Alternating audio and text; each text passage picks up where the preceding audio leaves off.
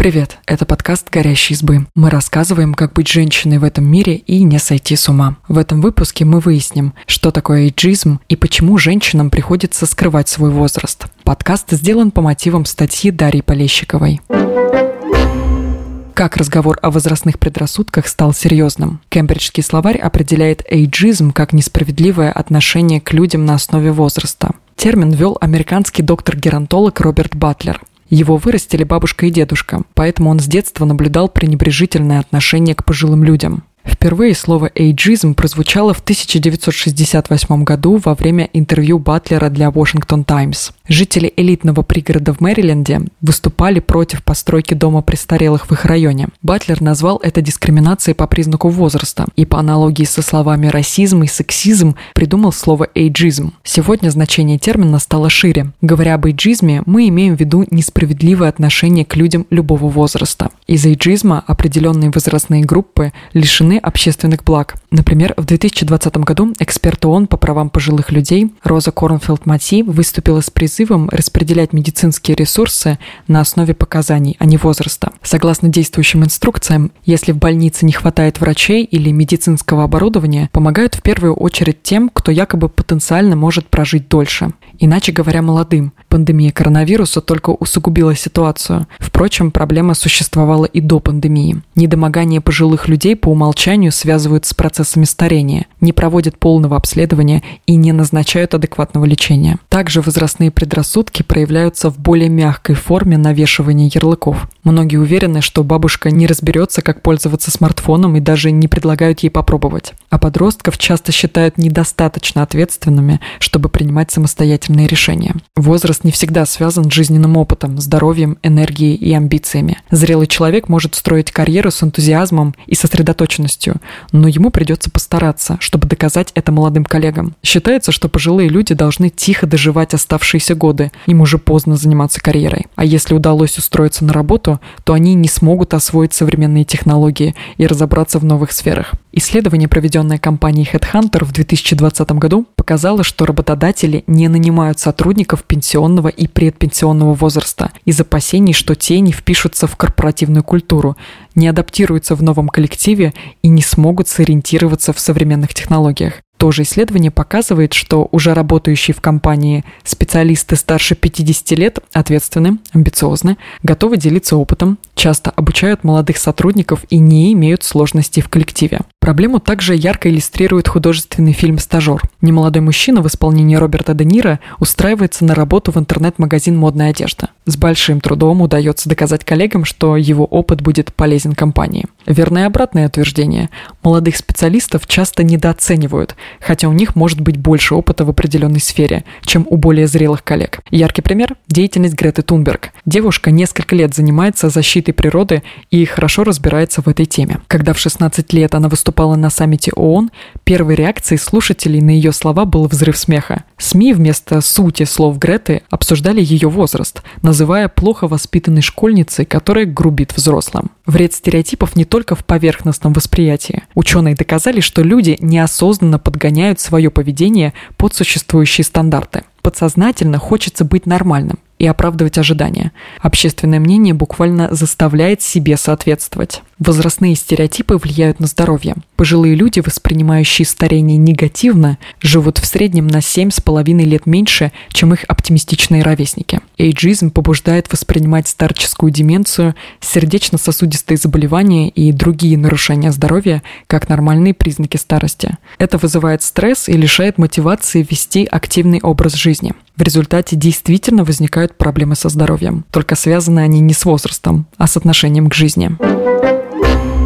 Как эйджизм влияет на жизнь женщин? Женщины часто находятся в рамках, навязанных возрастом. Чтобы не получить клеймо старой девы, нужно успеть вовремя выйти замуж. В России до начала 20 века 18-летняя девушка считалась нежеланной невестой. А если никто не посватался до 20, о браке можно было забыть. Старые девы жили в доме отца, а затем старшего брата на правах бесплатной прислуги. Их сторонились, боялись заразиться одиночеством. Если между супругами большая разница в возрасте, это тоже часто становится предметом обсуждения. Когда муж старше жены, общественное мнение реагирует спокойно. Даже периодически повторяющиеся истории с выдачей замуж несовершеннолетних девушек не вызывают особенного резонанса. Если девушка вышла замуж якобы вовремя и из-за ровесника, это не значит, что эйджизм ее не коснется. Следующим вопросом, волнующим общество, является материнство. Согласно исследованию Росстата, проведенному в 2020 году, сегодня детей заводят ближе к 30 годам. Комментируя результаты исследования,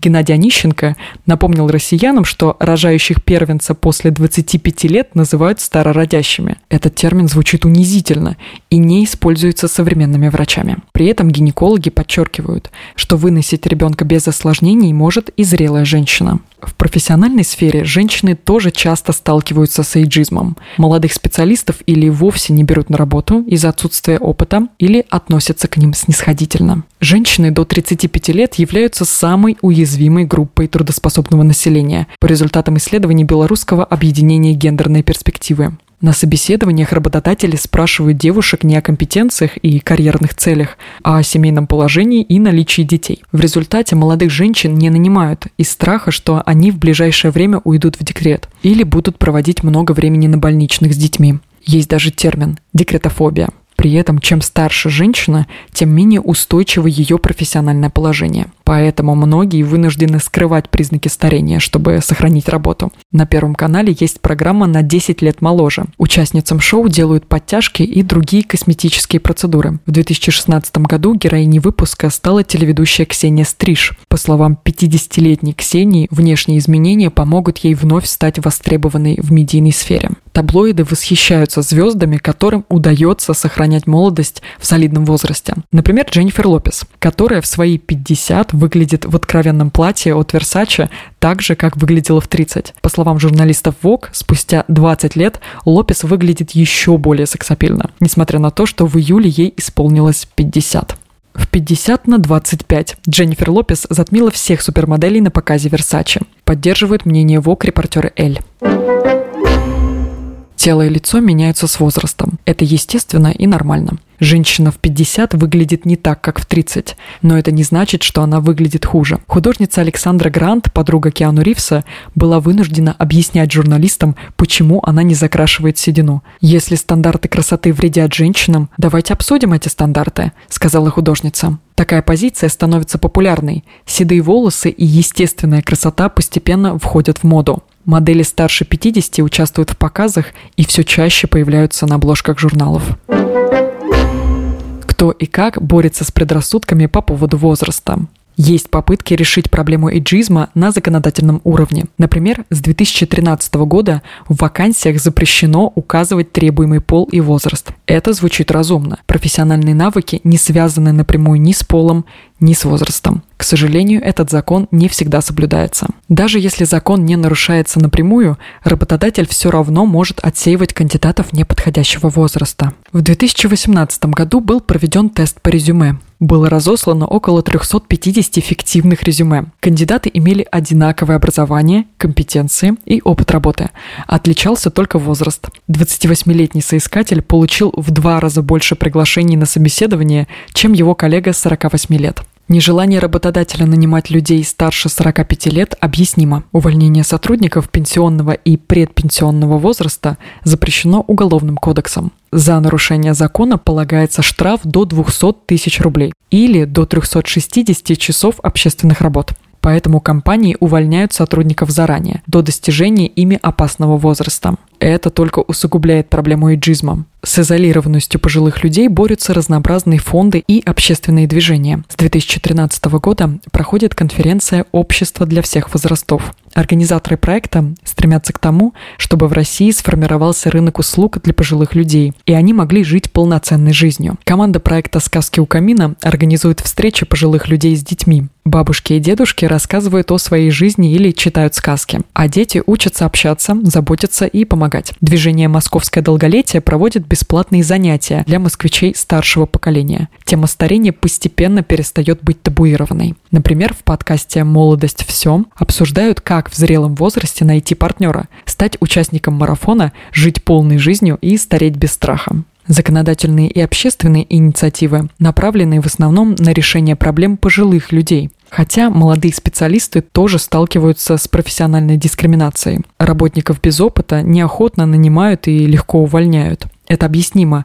В кризисной ситуации руководитель предпочтет опытного и проверенного сотрудника, а не требующего обучения новичка. Государство данный вопрос не регулирует. Эйджизм по отношению к молодым людям и детям относительно новая тема для общества. Об этом все чаще говорят публично. Почему законов и общественных инициатив недостаточно? Самый страшный вид эйджизма – внутренний. Люди считают многие занятия не соответствующими их возрасту. Ким Кэтролл, сыгравшая Саманту в «Сексе в большом городе», чуть было не отказалась от этой роли в 1998 году, потому что коварная соблазнительница была ей якобы уже не по годам. Сейчас 40 лет – это молодость, а тогда эйджизм был повсюду, не только в Голливуде. Я боялась показаться старухой, которая охотится за молодыми мужчинами, говорит актриса. Сегодня история повторяется, но изменился контекст. Кэтрол не участвует в съемках продолжения сериала, потому что не хочет зависеть от голливудских стандартов красоты. Актриса полна энтузиазма и планирует продолжать карьеру как продюсер. Она говорит, что теперь не чувствует давления и старается хорошо выглядеть не ради работы, а ради собственного удовольствия. Проблема эйджизма не решена. Общество находится в начале пути. О дискриминации по признаку возраста все чаще задумываются и говорят публично. И это уже хорошо, потому что дает надежду, что рано или поздно мы научимся относиться к друг другу справедливо и уважительно, а не снисходительно, независимо от возраста. Спасибо, что послушали этот выпуск. Подписывайтесь на наш подкаст, пишите в комментариях о своих впечатлениях и делитесь ссылкой с друзьями. Пока-пока. thank you